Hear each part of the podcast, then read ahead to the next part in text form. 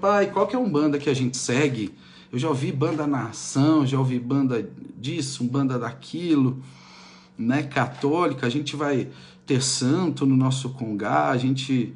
Né, muitas perguntas e naturais, né? Acho que naturais elas têm que acontecer. Hum. Então, eu fui buscar no livro. Tem um trecho que é na página, desse livro que eu falei, na página 79. O capítulo é sobre. Eu nem lembro, deixa eu ver qual capítulo que é. Origens da Umbanda. É ele, o, o Alexandre Comino faz uma coisa muito bacana nesse livro, que é citar vários outros.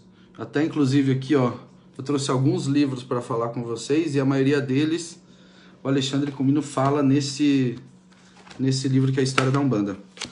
Então o título da, desse capítulo é Umbandas, no plural, até ele fala. Ele traz uma frase que é assim, ó. Um, Umbanda traz em si energia divina, viva e atuante, a qual nos sintonizamos a partir de nossas vibrações mentais, racionais e emocionais.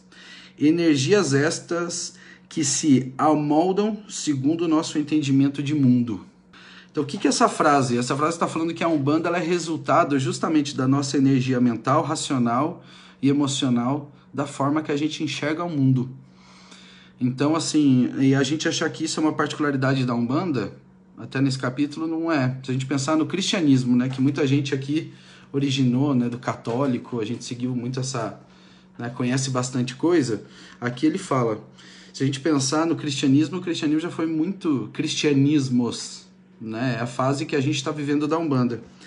O cristianismo, por exemplo, já se apresentou, a gente já conhece os católicos, ortodoxos, luteranos, calvinistas, metodistas, copta. Tem os, dentro do cristianismo tem cristianismo de São Paulo, São Pedro, Maria Madalena, São Tomás de Aquino, os franciscanos, os augustinhos, de, São, de Santo Agostinho. E tem também até o católico carismático, né, onde eu participei também. Então, assim, se na igreja católica, que a gente fala aí de tradição, existem N vertentes, né? imagine a Umbanda, que é essa religião em formação, e essa religião influência de todo mundo, né? Ela recebeu essa influência desde o sincretismo, enfim, várias formas. Como é que a gente vai ter um rótulo, né? Então a nossa Umbanda, falando especificamente do teu, ela chamou, a gente escolheu o nome universalista justamente por causa disso que ela tem o objetivo de, de ser a mais, é, como que é? Não é, não é, é ser a mais abrangente possível. A gente está vivendo uma fase de expansão da mente, né? Então a gente tem que estar tá livre de preconceitos, a gente tem que estar tá livre de rótulos. O que a gente precisa é entender qual que é o objetivo nosso na, na religião, né? Qual que é o objetivo da gente trazer um banda para nossa vida?